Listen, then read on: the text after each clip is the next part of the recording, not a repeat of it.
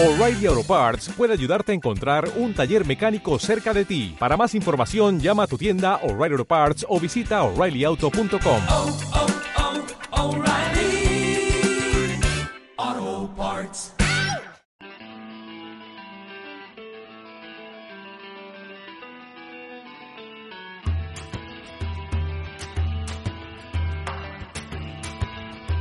Piedra de toque con Iñaki Macazaga.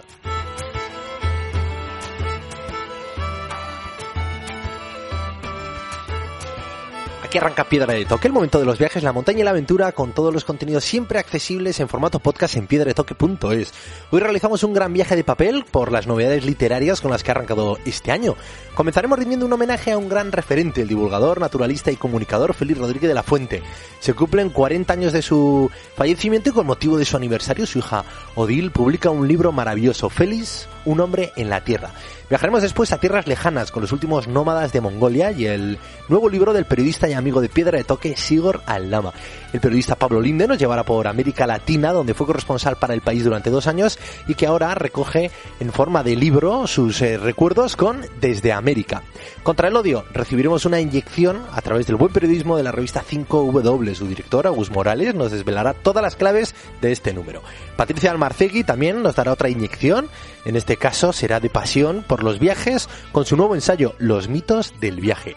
Y terminaremos en África con el nuevo libro de Javier Sánchez Salcedo, 30 entrevistas, 30 historias de personas que han generado cambios irreversibles en el gran continente negro.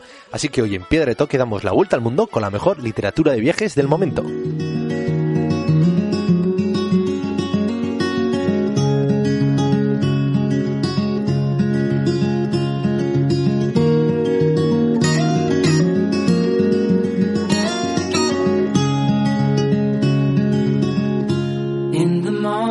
When I wake and the sun is coming through. Oh, you fill my lungs with sweetness and you fill my head with you. Shall I write it in a letter? Shall I try to get it Oh, you fill my head with pieces of a song I can't get out. Can I be close to you?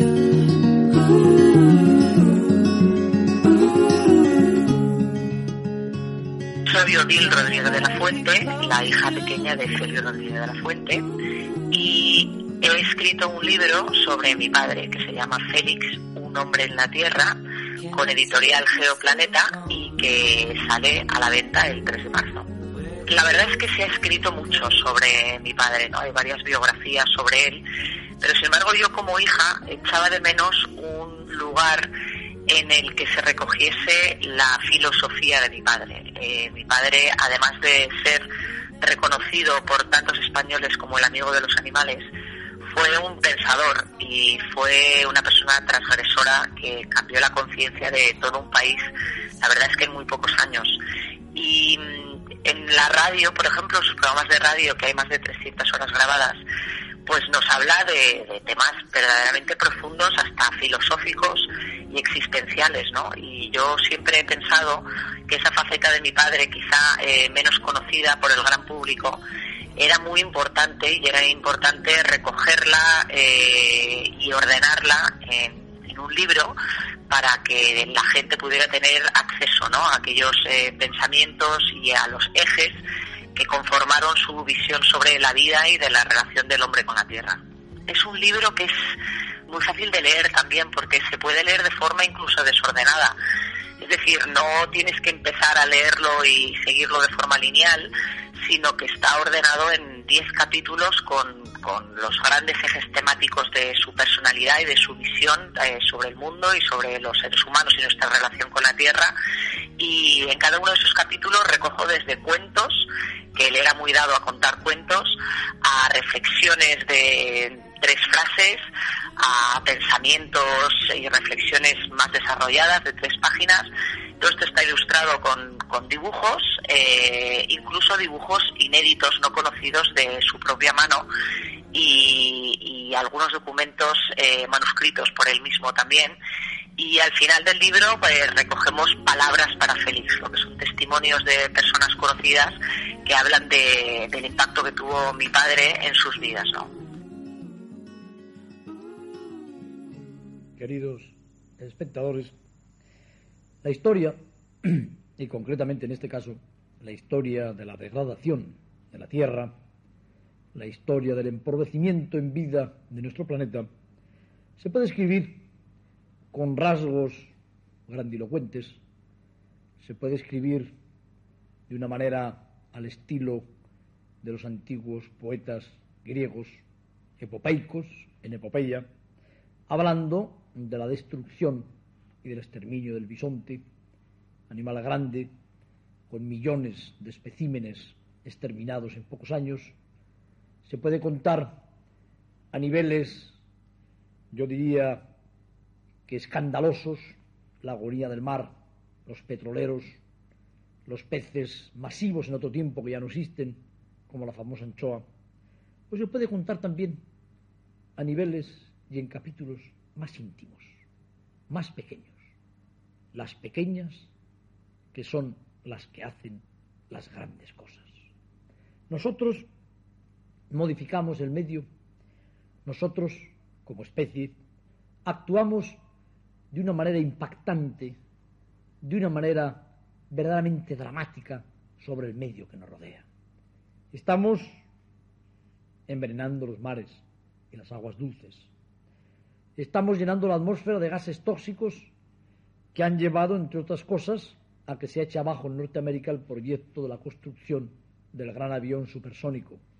¿Cuánto habla esto en favor de la cultura, de la civilización y sobre todo de la influencia del hombre de la calle en la administración del más importante país de nuestro tiempo?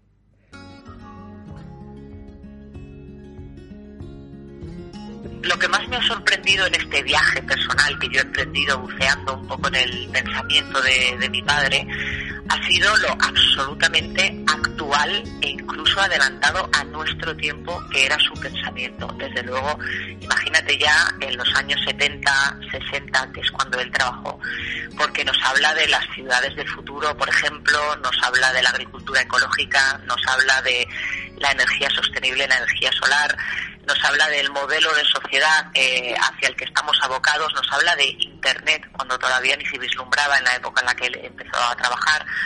Creo que es importante recuperar la voz y el pensamiento de, personas como mi padre, que tenían las cosas muy claras en muchos sentidos, ¿no? Y que nos ayudaron también a progresar como sociedad en, recuperar el vínculo con nosotros mismos, con la naturaleza, con lo que somos en esencia, que somos naturaleza pensante. El libro de Odil sale a la venta el próximo 3 de marzo. La edición cuidada, el cariño de su hija, la admiración de todas las firmas colaboradoras hacen de este libro un esencial en todas las librerías de nuestra casa.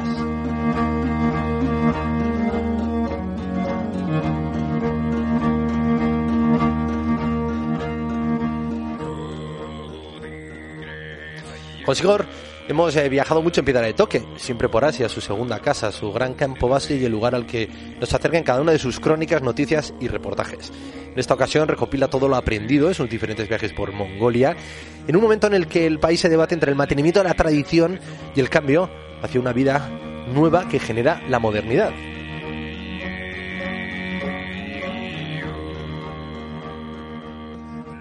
Soy Sigoran Lama, eh, corresponsal en Asia desde hace casi 20 años y acabo de publicar Adiós a Mongolia, el último viaje de los nómadas con ediciones Península.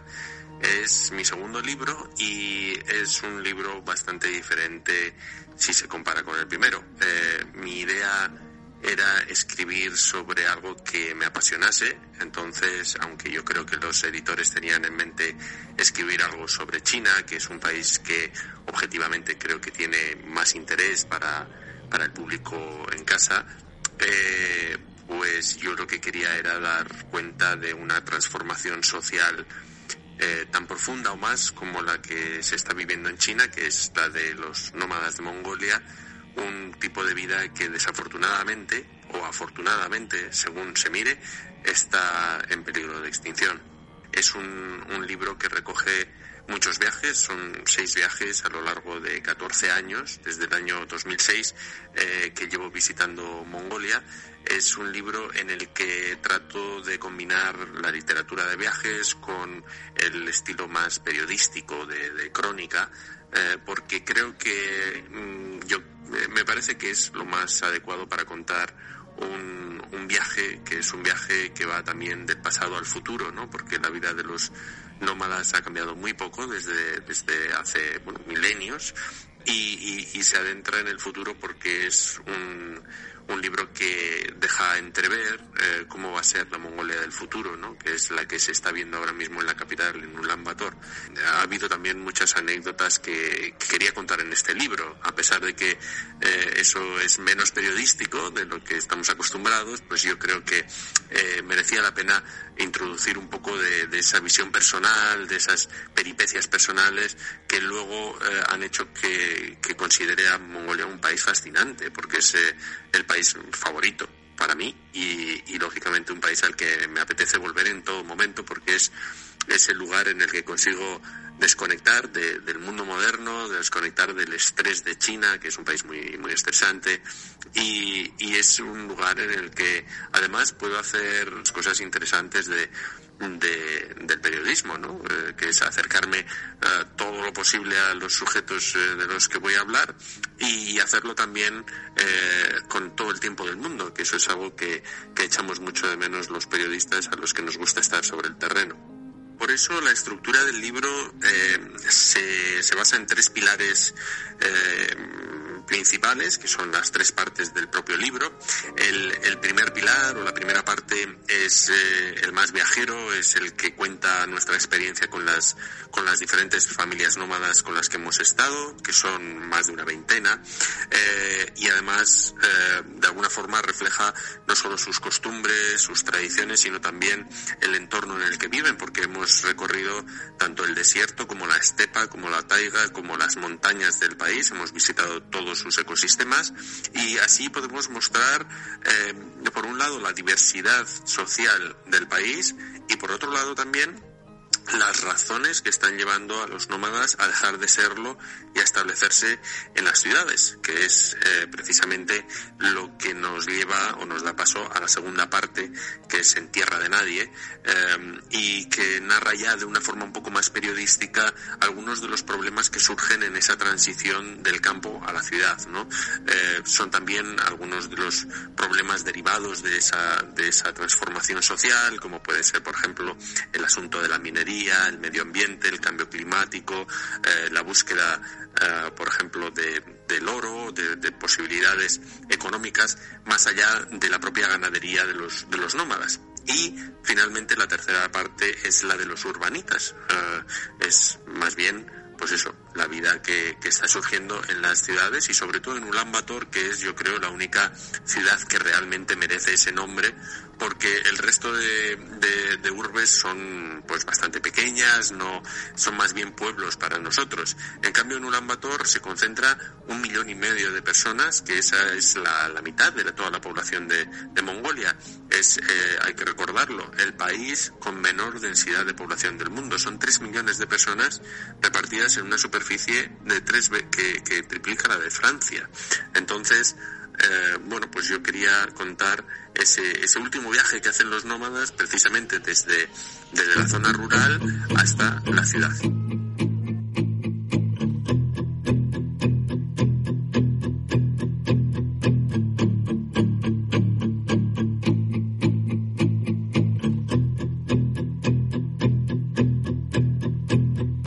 We're all falling and we need a place to hide.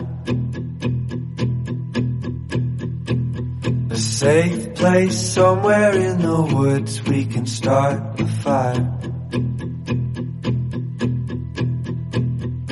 All we know is what will be our home. We will stay until break of dawn.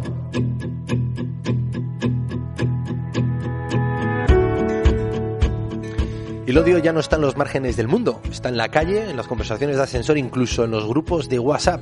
La revista 5W lanza su quinto número con una inyección intelectual contra el odio, a la vez que nos regala un gran viaje por el mundo.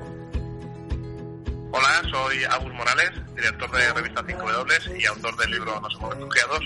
Y hoy estamos aquí para presentar Odio. Odio es el número 5 de Revista 5W. Es un monográfico que trata sobre un tema fundamental del siglo XXI como es el odio y recoge crónicas eh, de todo el mundo y especialmente también de, de- de fuera de Europa también, no solo de, de- Europa, sobre este fenómeno que está dominando la conversación política. Nosotros somos un grupo de periodistas, fotógrafos, fotógrafas, eh, tenemos muchísimos colaboradores y colaboradores en todo el mundo eh, que nos dedicamos a internacional. Eh, entonces nos pusimos de acuerdo para, escribir este número sobre, sobre odio, sobre todo porque nos dimos cuenta de una cosa, y es que el discurso eh, sobre el odio ya no está en los márgenes, ahora mismo está en el centro del tablero político.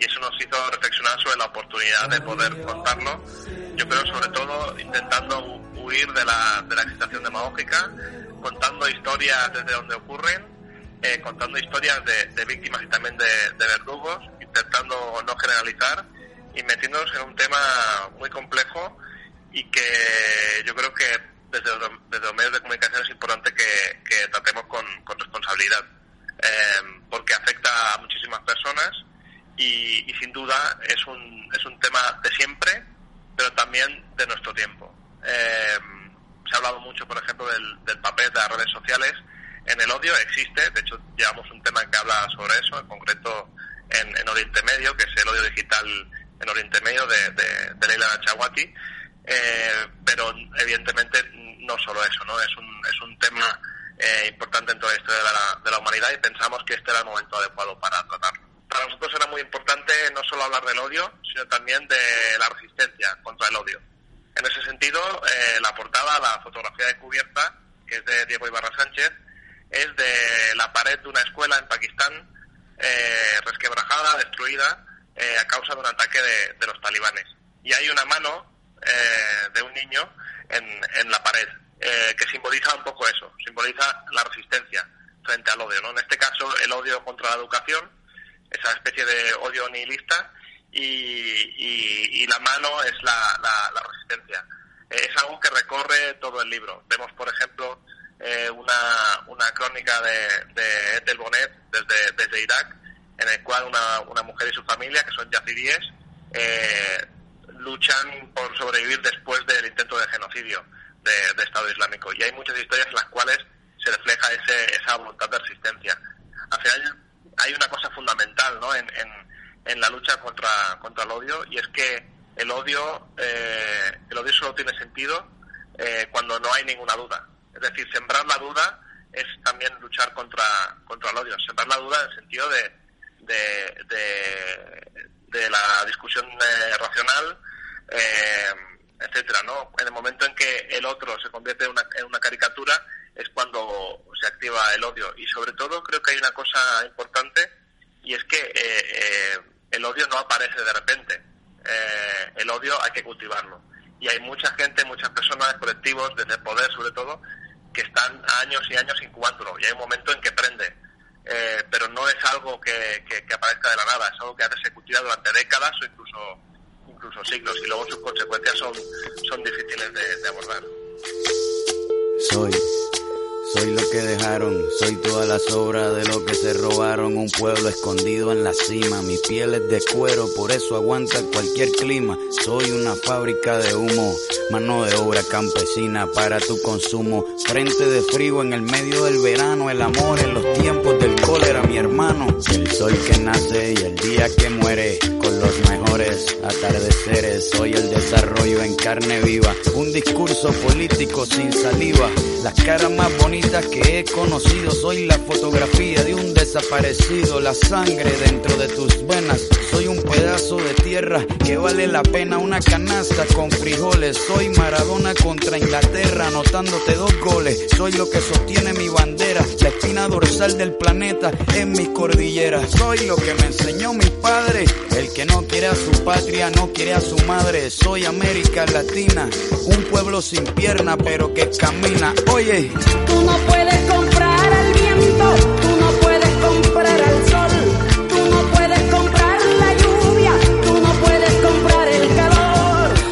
Otro sentimiento es también la sorpresa, lo mismo que experimentó el periodista Pablo Linde durante sus dos años como corresponsal de la sección Planeta Futuro del país en América Latina. Ahora publica todos los temas que se dejó en el tintero en forma de libro desde América, la mirada de un corresponsal asombrado. Diez capítulos dedicados cada uno de ellos a un país diferente. Yo soy Pablo Linde, soy periodista, soy malagueño y me vine a vivir a Madrid en 2007, o sea que llevo ya aquí 13 años. Y en 2013 fui parte del equipo que puso en marcha Planeta Futuro, que es la sección de desarrollo del país. Éramos en principio cuatro periodistas, después la sección creció y pues con la sección íbamos viajando, íbamos contando historias en todos los rincones del mundo de, temas relativos a la desigualdad, temas relativos a la pobreza, a la justicia social, eh, que es algo que a mí siempre me ha interesado. En 2017 surgió una oportunidad que era eh, que necesitábamos una persona que estuviese en Latinoamérica con base en alguna ciudad allí para moverse por todo el continente contando esta historia, por una colaboración que tuvimos con el Banco Interamericano de Desarrollo. Y bueno, pues se pensó en mí, a mí me pareció estupendo y me instalé en Bogotá en, en enero de 2017. Y ahí pude pasar dos años con base en esta ciudad y viajando pues prácticamente por recorrí casi todos los países de América Latina, no todos, pero bueno, eh, de esos 14 países sí, sí que pude visitar. Y bueno, yo iba trabajando, iba haciendo mis reportajes para el país, pero a la vez, desde que me instalé allí, fui tomando nota de todo lo que me llamaba la atención, de todo lo que me sorprendía, que de ahí un poco el subtítulo del libro, eh, que bueno, que del libro del que todavía no he hablado, que, que es desde América, que es un libro que acabo de publicar con la editorial Kailas. Y mm, se llama Desde América con el subtítulo de un corresponsal, eh, la mirada de un corresponsal asombrado. Eh, pues es precisamente por esto, porque iba tomando nota de todo lo que me llamaba la atención, de todo lo que me asombraba y, y de ahí nació pues el germen de este libro, porque cada viaje que hacía pues iba iba fijándome pues en situaciones, en conversaciones, en la forma de hablar, en la música, la comida, en más allá de las realidades sociales que yo veía, que, que, iba un poco más allá de lo que un turista a lo mejor percibe, ¿no? Y, y poco a poco pues eh, el libro recoge eh, 10 países creo que, cada uno de los capítulos del libro es un país y, y es un retrato con esta mirada que, he podido ofrecer yo, eh, un retrato de cada uno de esos países. El hilo conductor del libro es mi propia vivencia, o sea, el, el libro no eh, se puede leer, cada, cada país se puede leer por separado, no tiene un argumento, obviamente, es como, como lo describe en el prólogo José Hermida, eh, no es un libro de viajes, no es un diario personal y no es un reportaje, pero a la vez es estas tres cosas a la vez. Entonces a mí me parece que es muy buena forma de definirlo, eh, que a la vez tampoco define nada, pero creo que, que representa bien lo que, lo que el libro es. Entonces en cada, cada capítulo, cada país, en función de, de mi recorrido, pues, pues hice un retrato y, y, por ejemplo en Colombia, que es el país donde estuve más tiempo, que es donde tenía base, pues es el más extenso y ahí hago un retrato de la desigualdad del continente que se puede aplicar realmente a muchos otros países, pero que yo la viví muy estrechamente allí. Eh, eh, y, después en cada país también en función de los reportajes que yo hacía de en, Perú estuve por las comunidades andinas entonces hablo bastante de, de, del tema de, las comunidades originarias de América Latina en Bolivia estuve también en la zona del altiplano boliviano y, y, conociendo, por ejemplo, comunidades que viven muy aisladas con unos ritos muy similares a los que tenían hace 100 años, pero eso también lo mezclo con, con las partes más modernas de la paz o, o las comidas que hay allí. Es, es, un batiburrillo, también hablo un poco de la historia, que explica un poco la historia de esos países, que explica un poco todo lo que son, pero sin ser tampoco muy sesudo ni, ni pretendo tampoco hacer ni un tratado sociológico, ni un libro de historia, ni un libro de política, pero sí que doy pinceladas de todo tipo en cada, en cada capítulo. Mira, yo utilizo en el libro una cita de Alexander von Humboldt que dice eh, algo así como que la visión más peligrosa del mundo es la de aquellos que no conocen el mundo. Bueno, yo humildemente en el libro aspiro a que quien lo lea pues conozca un poquito mejor el mundo, al menos este rincón del mundo que es América Latina, que está a la vez tan cerca y tan lejos, que habla un mismo idioma, pero no siempre la misma lengua.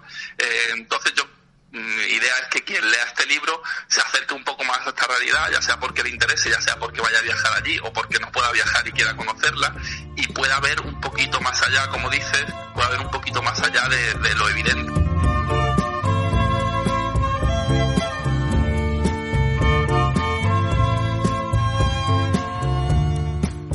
Jesus, don't cry.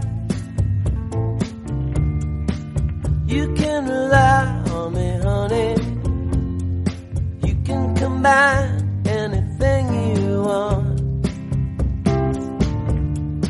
I'll be around. Para los amantes del ensayo y de la literatura de viajes, acaba de publicar Patricia Almarcegui Los mitos del viaje, donde responde a todas las preguntas que le ha llevado a la humanidad a lanzarse a los caminos. Una inyección de pasión por los viajes, por descubrir, por aprender a través de ellos. Hola, me llamo Patricia Almarcegui, soy escritora y profesora de literatura comparada y acabo de publicar el libro Los mitos del viaje, estética y culturas viajeras y se ha publicado por la editorial Fórcola de Madrid. Bueno, el libro es una compilación, es un trabajo que recoge 10 años ¿no? de reflexiones sobre el viaje como forma de la cultura, es decir, eh, de qué manera pues, el ser humano desde la antigüedad hasta hoy ha utilizado esa forma de la cultura para representarse y para representar el mundo. ¿no? Por eso siempre considero que a la hora de estudiar las mentalidades, eh, historia de las mentalidades de los seres humanos, pues eh, es, es, fundamental trabajar el viaje. Bueno, el libro lo he articulado en torno a tres partes. Eh, el primero es escribir, pensar y reflexionar el viaje y hablo pues de qué hace que el viaje sea una categoría que lo caracteriza. Y bueno, hablo de, de cómo se ha reflexionado el viaje, se ha pensado y se ha escrito desde la antigüedad hasta hoy, ¿no? En esa gran primera parte. La segunda parte la he titulado El noble deseo de recorrer el mundo, ese noble deseo de recorrer el mundo que es el viaje, y diríamos que es como si la primera parte la aplicara ya en varios viajeros, ¿no? Es una parte que, que gusta mucho, porque permite elegir el viajero que al lector que más le gusta, que más quiere, y bueno, pues he tratado viajeros que, que, que empezarían con Marco Polo, eh, continúan con eh, Ruy González de Clavijo, siguen con, con Ali Bey, ese maravilloso viajero catalán que lo conocen por supuesto mucho más fuera de, España que, que, en España. Eh, y luego sigo con la viajera extraordinaria Lady Mary Watling Montagu eh, y continúo con Annemarie Schwarzenbach, a la que dedico dos, dos artículos. ¿no? Entonces voy estudiando cómo escriben el viaje, cómo leen el viaje, cuáles fueron sus viajes y sobre todo pues la problemática eh, que causaron y causó su forma de ver el, el, mundo. ¿no? Y luego, bueno, como ves, hay varios nombres de, de mujeres que eran tan, tan necesarios para dar visibilidad a esa otra parte del viaje que necesita de muchísima visibilidad. ¿no? Y bueno, la última parte la he llamado problemática del viaje. Entonces ahí sí que de nuevo vuelvo a ver más textos inéditos y hablo pues lo que considero hoy como, como base de esa problemática del viaje. Por ejemplo, hay dos artículos sobre viaje y género, ¿no? Cómo ha viajado la mujer, cómo sigue viajando, cuáles han sido sus dificultades, cuál es la problemática. Hablo también de viaje y crónica, ¿no? Que queramos o no, la crónica hoy es un forma parte del viaje, el viaje, el viaje se escribe en forma de crónica y bueno, siempre esa, esa división tan frágil y tan rica entre la realidad y la ficción, ¿no? que tiene que ver con el viaje y con la crónica. Y luego, bueno, he hecho un, un texto largo sobre viaje y turismo, ¿no? En lo que defiendo que todos somos viajeros y turistas, ¿no? Pero bueno, si alguien quiere o le gustaría saber si existen diferencias, aunque a veces son apenas son diferencias, ¿no? Pues he hecho como un decálogo de 15 puntos de qué diferencia al, viaje de, del turista, ¿no? El viaje a mí me gusta destacar y siempre públicamente que el viaje no ha muerto, a pesar de que es una de las coletillas que se habla, ¿no? Ya no hay viaje posible, el viaje ha muerto, bueno, el viaje no ha muerto, ¿no? No ha muerto eh, porque en cuanto salimos de los itinerarios acostumbrados, que son casi todos, eh, pues bueno, te vas, en vez de coger un Shinkansen de una gran ciudad japonesa a otra, coges el regional y haces el mismo itinerario y ya tienes otro viaje, ¿no? Por lo tanto, el viaje no ha muerto. ¿eh? El viaje es una condición, hay que cambiar la mirada, hay que transformarla, mirar de otra manera, de todo esto hablo en el libro, por lo tanto, hay que continuar viajando. ¿Qué querría remarcar muchísimo? Bueno, ha habido unos cambios en la manera de viajar y yo creo que hay que repetir 20 veces y destacar de qué manera eh, el viaje eh, hoy, el viaje significa eh, ver al otro, a los otros y a las otras de otra manera como se ha visto hasta hace 50, 60 años. Hoy el viajero eh, es un viajero muy responsable, es un viajero ético, es un viajero que cuando habla de otros lugares, bueno, pues eh, quiere ser políticamente correcto y sabe que su lectura va a ser vista, va a ser escudriñada, ¿no? Cuando hable de los otros eh, no puede ser ya inocente y tiene que, que verlos desde muchas caras, situarlos en el lugar del otro, ¿no? Y todo esto, como te digo, eh, es algo que yo sí que quiero defender y que eso ha cambiado. Yo defiendo en ese libro. Y por supuesto, por supuesto, o sea, necesitamos eh, textos de mujeres viajeras, porque la mujer ha viajado siempre de una manera u otra, ha viajado menos que el hombre, pero ha viajado siempre y quedan muchísimos textos por recuperar, por dar a la luz. Por favor, mujeres y hombres, eh, trabajen en los archivos, trabajen en las bibliotecas, den luz a cómo ha viajado la mujer y los textos que ha escrito desde la antigüedad hasta hoy, porque necesitamos saber sobre todo cómo las mujeres vieron a otras mujeres, porque no tenemos, tenemos muy pocos datos de esas otras mujeres, de esas, esas alteridades a las que y de las que el viajero no reparó, porque no hablaba de las mujeres y las mujeres hablan de las mujeres. Entonces, bueno, creo que así a vista de pájaro que me has preguntado son las cosas que más podría destacar yo ahora mismo con respecto al viaje, lo que desearía con respecto al viaje.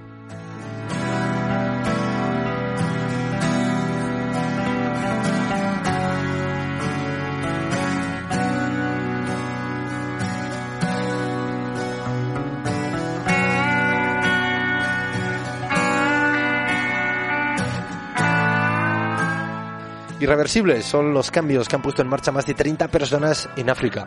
Nos lo cuenta el fotógrafo y periodista Javier Sánchez Salcedo en su libro Irreversibles y arroja a la vez una mirada llena de admiración y de ilusión hacia África. Me llamo Javier Sánchez Salcedo, soy periodista, trabajo en, la revista Mundo Negro, eh, vivo en Madrid y he publicado un libro que se titula Irreversibles y tiene un subtítulo que es 30 personas que no se conforman. Eh, lo ha editado la, la, editorial Mundo Negro y nada, estoy aquí para contaros un poco de qué, de qué trata. Bueno, este es un libro de entrevistas y de retratos. Me, gusta señalarlo, luego, lo explico. Son a, entrevistas y de retratos a 30 personas de entornos diferentes, eh, con ocupaciones diferentes, pero que tienen algunas características que les unen. Eh, por un lado, que tienen una, una conexión con el continente africano y por otro lado que tienen una creencia muy fuerte en que el mundo en el que nos ha tocado vivir eh, puede ser mejor de lo que es. Eh, que la injusticia no es invencible y que las cosas se pueden cambiar. Por eso ese, ese título, ¿no? Irreversibles. 30 personas que no se conforman. Irreversibles porque lo que están haciendo en la sociedad, los cambios que están produciendo, eh, no tienen marcha atrás. Eso es lo que queremos pensar. Es un, es un título también optimista, ¿no? Pero yo estoy convencido de que, de que lo que están consiguiendo es que, que vayamos hacia adelante, como sociedad y como, como mundo. En el libro no sé, yo se me ocurre clasificar así todas las 30 personas que, que, aparecen como en tres categorías. Por un lado, eh, pues hay africanos y africanas, o sea, personas que, que han nacido en, en, el continente africano eh, y, que, y que han venido aquí, que han migrado por diferentes razones. Entonces, en el libro nos, nos cuentan sus, sus historias de migración, cómo era la vida en el país que les viene a hacer, por qué vinieron a España, cómo lo hicieron, qué se encontraron en el viaje, qué se encontraron al llegar. Eh, personas. Pues eh, está, por ejemplo, Nicole Ndongala. Ella llegó hace ya pues más de 20 años, llegó sola y perdida desde República Democrática de Congo eh, y hoy día dirige, está dirigiendo la Asociación Caribu, que es una de las asociaciones más importantes que ahora en Madrid ofrecen una atención integral a, africanos y africanas que siguen llegando, ¿no? Esa es una historia pues de, de superación que, que nos muestra también pues todas las dificultades que a las que se, se- se tiene que hacer frente una persona que viene de otro país tan, tan lejano, que viene además con unas con unas ideas de lo que se va a encontrar y se encuentra una realidad completamente diferente. O como eh, Abdelal Arousi, que él con 14 años se metió en, los bajos de, de un camión en Marruecos para venir aquí y buscar una vida mejor, ¿no? Y hoy, pues él es educador social en la Merced Migraciones. Entonces, bueno, hay muchas historias de africanos y africanas que, que, que nos cuentan pues eh, sus luchas y que son un ejemplo brutal de, de, de empatía, resiliencia, también porque muchos de ellos después de haber soportado una cantidad de obstáculos ingentes, en, cuando ya su situación es más o menos estable, han encontrado ya su lugar, han hecho su vida aquí, mm, pues aún así siguen dedicando energía y tiempo a ayudar a otros que están recorriendo el camino que ellos recorrieron. Eso podría ser una, una tipología de, de personas, los que son africanos y africanas. Pero también hay muchas otras personas que no han nacido en el continente africano, pero que sí que tienen un vínculo muy fuerte con, con, África y con, y con la gente de allí. Y, y- y luego una tercera tipología, ¿no? que no son ni, africanos, eh, pero son afrodescendientes. Es decir, mm, personas españoles, que, han- que han- muchos ellos han nacido aquí, otros se, han criado aquí, o sea, vinieron ya desde chiquititos y, y esta es su, su tierra, es la- el país que conocen, la realidad que conocen, pero son afrodescendientes y tienen también que enfrentarse a, a una serie de situaciones a las que no nos tenemos que enfrentar el resto. Eh, entonces ellos nos hablan de, de, de- de que, de que sigue habiendo un racismo en el aire, en nuestra cultura, eh, muy fuerte, que muchos no percibimos, o bueno, los que estamos en contacto con ellos ya sí nos vamos dando cuenta de que existe, pero la mayoría de la gente no lo percibe y ellos lo viven a diario. Cosa como es ser negro, ser negra en un país con mayoría de blancos y blancas, aunque ellos hayan nacido aquí y sean un, español más, eh, pues se enfrentan a, un montón de dificultades. Y todo esto lo cuentan varios de ellos en el libro y también cuentan las iniciativas tan fantásticas que, que están poniendo en marcha pues para ir eliminando esta lacra ¿no? del racismo. Yo lo que busco es gente resulte inspiradora, o sea que cuando te cuenten su historia, uf, te den ganas de hacer cosas. Yo en la mayoría de las de las veces, por no decir, bueno, no todas, pero en la mayoría de cuando acababa la entrevista me quedaba unos segundos pensando, "Joder, yo me tengo que meter ahí, o sea, me tengo que meter en, en tu organización, tengo que apoyar lo que estás haciendo porque es que me, me parece fantástico. I, I should have known better. And I can't feel no remorse. And you don't feel nothing bad. Tremendo ha sido el viaje de esta semana. ¿Qué sería de los viajes sin la buena literatura detrás, sin el periodismo, sin la crónica? Aquí hemos descubierto muy buenas razones para diseñar nuevas escapadas, ya sean físicas o desde el sofá de casa. La semana que viene, nuevo viaje sonoro, nuevo podcast. Recordad que tenéis todas las referencias de los libros que hoy nos han presentado en piedretoque.es. Un abrazo a todos, sed muy felices.